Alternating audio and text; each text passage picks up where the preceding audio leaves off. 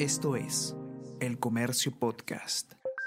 Hola a todos, ¿qué tal? ¿Cómo están? Espero que estén comenzando su día de manera extraordinaria. Yo soy Ariana Lira y hoy tenemos que hablar sobre la nueva ley de teletrabajo, porque eh, ha sido prepublicado el reglamento de esta norma y tiene ciertas disposiciones que no solo al parecer contradicen lo que ha establecido la ley, sino que además podría tener eh, circunstancias no favorables para los contratos en el futuro. Vamos a conversar sobre todo esto y más a continuación.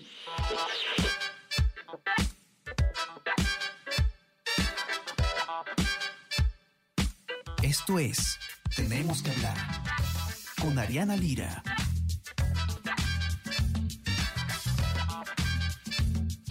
El Ministerio de Trabajo ha prepublicado el reglamento de la nueva ley de teletrabajo eh, el jueves pasado. ¿Qué quiere decir esto? Que es eh, solamente, digamos, una publicación preliminar, no tiene efectos vinculantes jurídicos, eh, sino que está el documento puesto a disposición para recibir sugerencias, comentarios o recomendaciones antes de ser definitivamente publicado y que entre en vigencia. Em, el tema es que hay una disposición en particular que tiene que ver con em, el otorgamiento que tendría que hacer el empleador a sus trabajadores de un bono, de un adicional por uso de consumo de electricidad. En eh, la norma, en la ley, se establece que em, el, el, empleador puede darle este beneficio al trabajador a menos que haya un pacto distinto entre ambas partes y, según lo que entiendo del informe eh, de Junior Miani, que está acá con nosotros, el reglamento elimina la posibilidad de que las partes negocien sobre esto y lleguen a un acuerdo distinto, lo cual, Junior, como ocurre con la legislación laboral en general, lo que termina ocurriendo con la rigidez en eh, la ley laboral es que finalmente los perjudicados son eh, todos los trabajadores que no van a poder acceder a este beneficio de la formalidad por ser simplemente muy caro para algunas empresas. Junior, ¿cómo estás? Bienvenido. Cuéntanos eh, o explícanos en, más sencillo lo que he tratado yo de explicar un poco torpemente. Bienvenido. Hola Ariana, hola a todos nuestros oyentes. Eh, Sí, es básicamente lo, que comentaste. El Ministerio de Trabajo prepublicó la semana pasada el reglamento de la nueva, nueva ley de teletrabajo. Em, como bien dices, el reglamento no, no es ley, no está todavía aprobado, sino que está abierto para las evaluaciones, comentarios de toda la ciudadanía. ¿Qué ocurre con este reglamento? Eh, el reglamento dispone que las empresas que tengan un teletrabajador, que podemos ser nosotros, que pueden ser ustedes en sus casas, eh, las empresas, los empleadores, están obligados a compensar económicamente al teletrabajador. ¿Esto qué significa? Que como tú estás trabajando desde tu casa, yo como empresa que te contrata, estoy en la, en la obligación de compensar tu trabajo eh, de compensar el consumo eléctrico y el consumo de Internet que tú haces en tu trabajo. No importa si yo te estoy dando la laptop, si tú usas, si tú usas tu laptop propia, no importa si tú en algún momento o actualmente eh, has acordado con tu empleador, mira, eh, tú trabajas desde tu casa, pero tú haces los gastos, no. según el reglamento, las empresas están obligadas a hacer un pago a los trabajadores. El pago por consumo eléctrico depende de si usas laptop o PC. Si es una laptop es de 47 soles 90, si es una PC es de 69 soles. Y en el tema del Internet hay un rango bastante grande de precios dependiendo de, la región eh, y la, la, operadora que usas, que puede ir desde los 30 soles hasta los, hasta los 140 soles. Entonces, ¿qué ocurre con esto?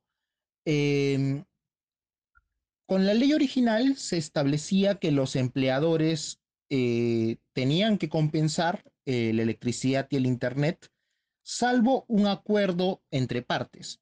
O sea, un empleador podía quedar con un trabajador, no sé, yo te, yo te pago 30 eh, soles al mes por decir, por inventarme un ejemplo, o por ejemplo, mira, yo, eh, yo te permito que trabajes desde tu casa, pero tú pagas el internet y la electricidad, yo te doy mi laptop, eh, y distintas formas que seguramente eh, quienes nos escuchan bien conocen, porque hay miles de personas que están operando mediante, mediante el teletrabajo.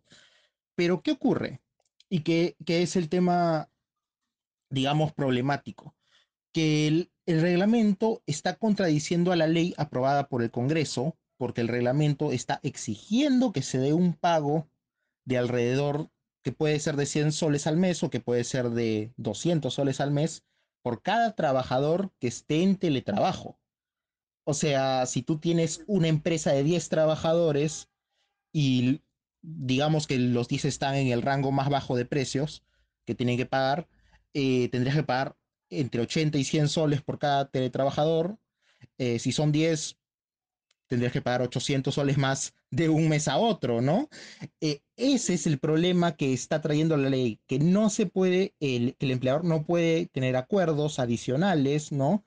O, no puede ser flexible con, con, el trabajo de los teletrabajadores en términos de, de los costos. Entonces, eso de ahí que podría generar, según especialistas que, con, que consultaron la ley, que finalmente como es una carga eh, intensa, digamos así, a las planillas de los trabajadores, eso podría generar que los empleos decidan desde mañana ya no hay teletrabajo porque se hace muy caro, se me hace muy difícil pagar o es mucho más de lo que yo puedo pagarle a la planilla y que al final todos terminen volviendo a, las oficinas o que una buena parte de teletrabajadores vuelvan a las oficinas. Ese es el riesgo que, se ha identificado. Digamos, como ocurre con, cualquier eh, rigidez ¿no? En, en, las normas laborales, lo que están eliminando acá es la posibilidad de que haya una cierta flexibilidad en las negociaciones entre las empresas y los trabajadores. O sea, ya por ley no estaría permitido que el trabajador le diga, oye, yo sigo trabajando en mi casa, jefe,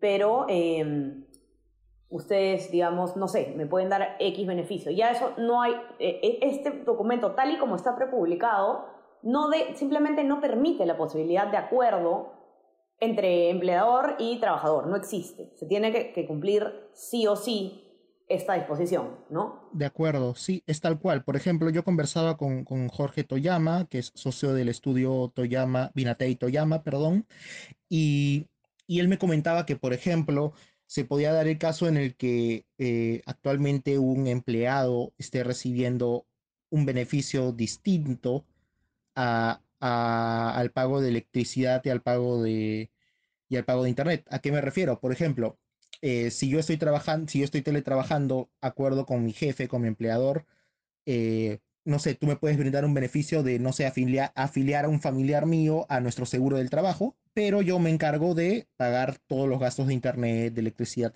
etcétera. O sea, ese tipo de acuerdos que podrían pasar ahorita y que seguramente hay mucha gente que, está pasando por ahora, eh, evidentemente no solamente con temas de seguro, ¿no? sino con, otros también, ya es imposible de que ocurran. ¿Por qué? Porque ya la, norma, si se llega a aprobar en los términos en los que está prepublicada, eh, exige que se dé una compensación y plantea los, los costos de esta compensación que no son para nada bajos. Imagina, te, te daba el ejemplo de una empresa de 10 trabajadores que están a distancia. Si una empresa con 10 trabajadores tendría que pagar, en el mejor de los casos para ellos, 800 soles más al mes, eh, imagina lo que sería una empresa con, con, el doble, con el triple, ¿no? Es, es un gasto eh, que caería de un mes a otro o de, eh, de 20 días entre que se tienen que, que adecuar y a algunas no les va a salir a cuenta, ¿no? Claro, y, por ejemplo, una cosa que em, interesante, ¿no? Que de hecho se, se, se, deja claro desde el comienzo de tu informe, que lo conversábamos hace un rato, es el hecho de que eh, esta disposición contradice lo que ha establecido la norma, la ley, ¿no? La ley daba la posibilidad de que haya esta negociación, este pacto. Eh, entre el empleador y los colaboradores y en este caso ya se elimina por completo. Toyama me parece que te ha dicho que eso es una contradicción completa a la norma, a la, ley. Lo cual no puede hacer el reglamento, ¿no? Por rango legal, el reglamento no puede contradecir una norma de rango superior, que en este caso es la ley. Correcto. Los dos, eh, los dos, los dos especialistas que, consulté, eh, Lidia Vilches también del estudio PPU, eh, lo comentaba, em, que por rangos un reglamento no puede ir en contra de una ley, y es lo que ocurrió, por ejemplo, con la ley de la tercerización laboral, que el reglamento modificaba lo dispuesto por la ley y que hoy hay centenar de denuncias ante el, Indecopi eh, por barreras burocráticas ilegales, ¿no? Y que al parecer, al menos en primera instancia, han fallado a favor de los demandantes. O sea, finalmente, eh, una, una ley que busca sobreregular un tema que debe ser flexible, como tú quedar con tu empleador, ¿no? Es como que puedo trabajar desde mi casa. Sí, no. Es algo tan flexible como eso, está siendo sobreregulado y finalmente eh, puede generar eh, las consecuencias que es lo que se advierte en el informe, ¿no? Que puede generar que muchas personas que hoy están teletrabajando tranquilas, en paz, eh, terminen volviendo obligatoriamente a los trabajos en, en, cuestión de un mes, de dos meses. Correcto. Ahora, otra eh, sugerencia que además te da, uno de los especialistas, que se podría, hacer, digamos, aplicar en el, en el texto final del reglamento, en el definitivo, es el hecho de que esta esta obligatoriedad de los empleadores de pagar esta, esta compensación por, por electricidad sea supletoria, es decir, si no el, colabora, el, trabajador y el empleador no llegan a pactar sobre este punto en particular, se asume que el, empleador va a pagar esa, esa compensación. ¿no? Esta es, un, por ejemplo, una alternativa que se puede dar, que es como, como ocurre, por ejemplo, también en el Código Civil, en un montón de, de de temas contractuales en general. Claro, es lo que, es lo que, un poco lo que te comentaba, ¿no? ¿Por qué hacer inflexible algo que actualmente es flexible y que funciona, ¿no? Porque, o sea, eh, decir que el teletrabajo o el trabajo remoto eh, no funcionan es mentir, básicamente. Está funcionando, hay miles de personas que trabajan a distancia sin ningún tipo de, inconveniente, ¿no?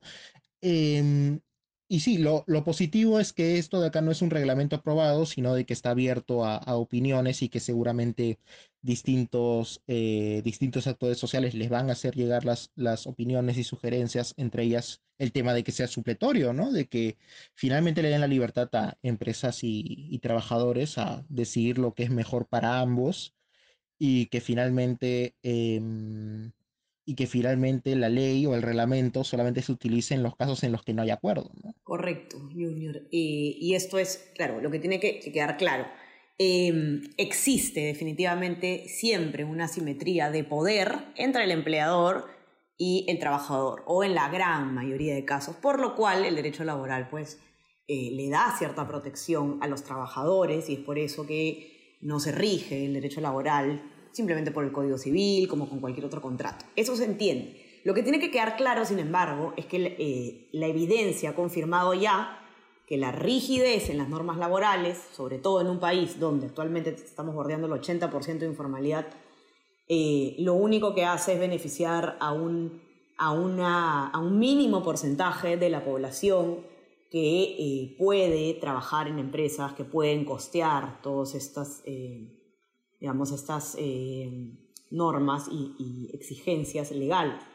La gran mayoría simplemente se ve afectada porque las empresas, que no todas son grandes empresas, estamos hablando de las pequeñas, medianas empresas, no tan grandes, no pueden costear simplemente eh, estas nuevas exigencias. Entonces hay que tomar esto en cuenta porque todo puede sonar muy bien, pero en la práctica no hay lonche gratis. Eh, para que puedan leer la, la, nota de Junior y entender eh, a cabalidad qué es, lo que, qué es lo que establece este documento que se ha prepublicado, el reglamento de la ley de teletrabajo, ya saben que la pueden encontrar en nuestra web, elcomercio.pe, y no se olviden también de suscribirse a nuestras plataformas, estamos en Spotify Apple Podcast, y suscríbanse también a nuestro WhatsApp, El Comercio Te Informa, para recibir lo mejor de nuestro contenido a lo largo del día. Junior, te mando un abrazo. Gracias por estar acá. Que tengas buen día. Chao, Ariana. Muchas gracias. Cuídense todos y ya estamos conversando entonces nuevamente el día viernes. Chao, chao. Esto fue Tenemos que hablar.